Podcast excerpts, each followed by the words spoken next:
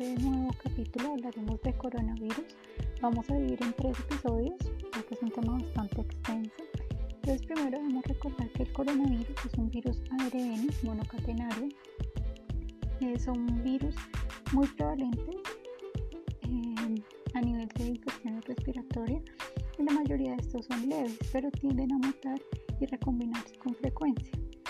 En los últimos años, se han descrito tres brotes epidémicos importantes producidos por tres, eh, tres virus del género beta coronavirus. El primero es el SARS-CoV, que fue el causante de la neumonía asiática que inició en noviembre de 2002 en China con una mortalidad cercana al 10%.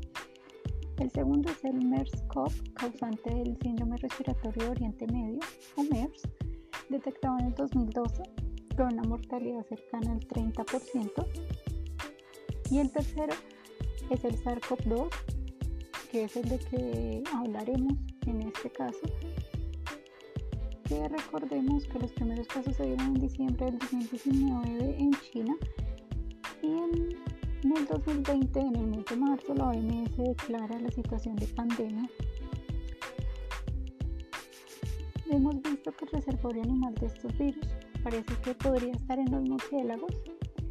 El hospedador intermediario, en el caso del SARS-CoV-2 se desconoce, pero se ha estudiado la, la posibilidad de que sea un pangolín u otros mamíferos que en el momento están en estudio. Estructuralmente, el SARS-CoV-2 tiene una glucoproteína S o spike o espina que tiene dos subunidades, la S1 y la C2.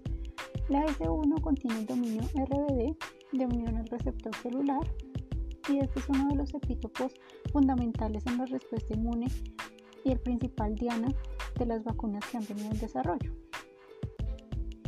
La S2 va a intervenir en la fusión de la envoltura vírica con la membrana de la célula diana. Otra de las proteínas es la proteína M, que será la de la membrana o la matriz que mantiene la curvatura de la membrana y la unión de esta con la nucleocápside. La proteína N estará asociada al ARN viral, la proteína E con la envoltura y también estará la hemaglutinina esterasa que facilitará la entrada del virus a la célula huésped. Cuando el ARN vírico entra al citoplasma de la célula que infectó, una polimerasa dependiente de este ARN iniciará toda la replicación. ¿Cómo se ha visto que se da la transmisión de este virus? Una transmisión directa que es por gotas respiratorias que se generarán al hablar, con la tos, con los estornudos, que infectarán por impacto las fosas nasales y las mucosas. Em, otra es la transmisión indirecta a través del contacto con superficies que están infectadas con estas secreciones que ya mencionamos. Y otra es pues transmisión por medio de los aerosoles. Lo que se ha visto es que el patrón de transmisión es similar al de la gripe estacional. Entonces comienza la transmisión dos a tres días antes de que se inicien los síntomas, hace un pico al inicio de la clínica del paciente y desciende de forma significativa cercana a los 8 a 10 días posteriores a la infección se ha visto que entre mayor carga viral se evidencie, habrá mayor infecciosidad y también un curso clínico más grave. En cuanto a la fisiopatología, el receptor del SARS-CoV-2 en la célula de la enzima conversora de angiotensina 2, esta proteína de membrana presentada sobre todo en riñón, pulmón y corazón. Entonces, este también se ha visto que se puede presentar en tejido adiposo de manera más elevada, lo que puede explicar que aquellos pacientes que son obesos tengan un peor pronóstico en caso de infección. Y vamos a darnos cuenta que los hombres tendrán mayores niveles de esta enzima, lo que los hace un poco más vulnerables que las mujeres. Vamos a ver también que hay tres fases. La fase 1 de la infección temprana, que se dará en la primera semana de infección, donde predominará la replicación viral, un aumento exponencial de esa carga viral La clínica puede variar, algunos pacientes pueden tener fiebre, pueden tener tos y encontraremos una PCR que será positiva en la mayoría de los casos. No tienden a encontrarse anticuerpos, pero al final de esta primera semana se podría llegar a detectar una IgM positiva. La segunda fase o la fase pulmonar ya será la segunda semana y en esta vamos a ver que hay una lesión pulmonar donde puede haber neumonía o los infiltrados pulmonares. Vamos a ver que se divide en 2A y 2B. La 2A donde no habrá hipoxia y la 2B donde el paciente sí tendrá hipoxia. Aquí la PCR y los anticuerpos IgM suelen ser positivos, mientras que los anticuerpos IgG serán negativos. Y en la última fase o fase 3, fase hiperinflamatoria, son los pacientes eh, que se manifiestan más graves. Entonces vamos a ver qué se dará lo que se ha visto de la tormenta de citoquinas, eh, que puede desencadenar todo un síndrome de estrés respiratorio agudo. Vamos a ver la implicación de interleuquina 6, 10, interferón. Y en esta etapa, pues será la fase más severa de la enfermedad. Igualmente, no quiere decir que todos los pacientes con infección por SARS-CoV-2 pasen por las tres fases. Hay pacientes que tienen un cuadro clínico leve, en ocasiones asintomático, que entran a una fase de recuperación después de los 14 días de infección. No estuvieron en hospitalización, no estuvieron en la unidad de cuidado intensivo.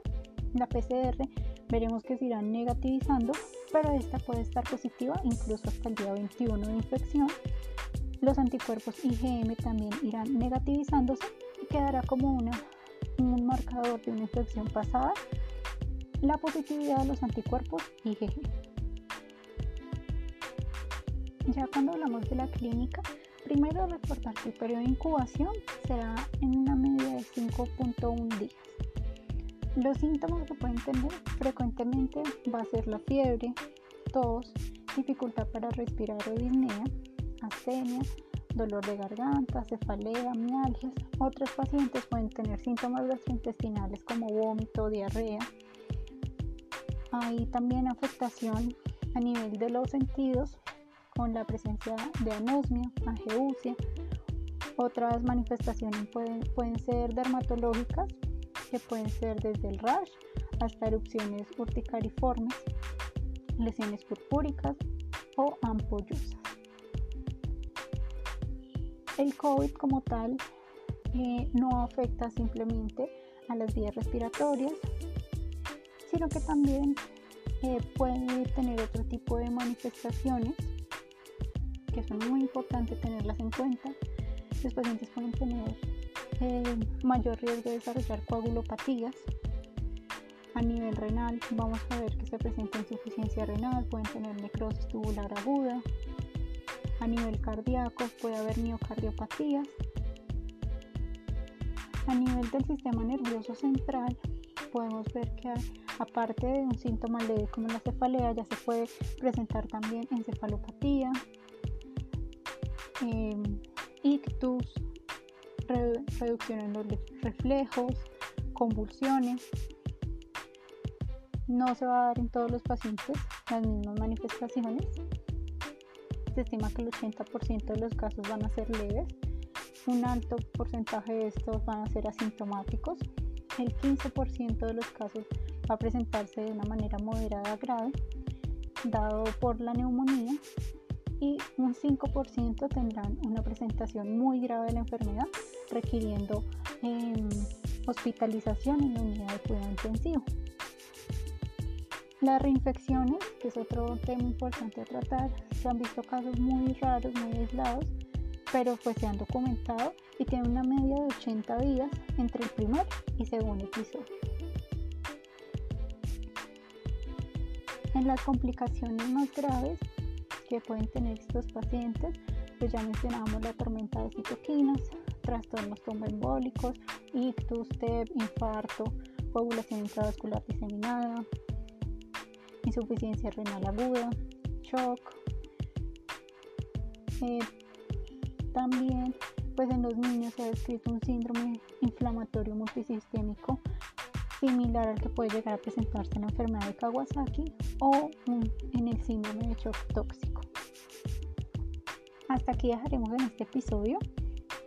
En el segundo episodio ya hablaremos sobre el diagnóstico clínico, serológico, radiológico, la definición de los casos y em, las medidas generales a nivel del tratamiento.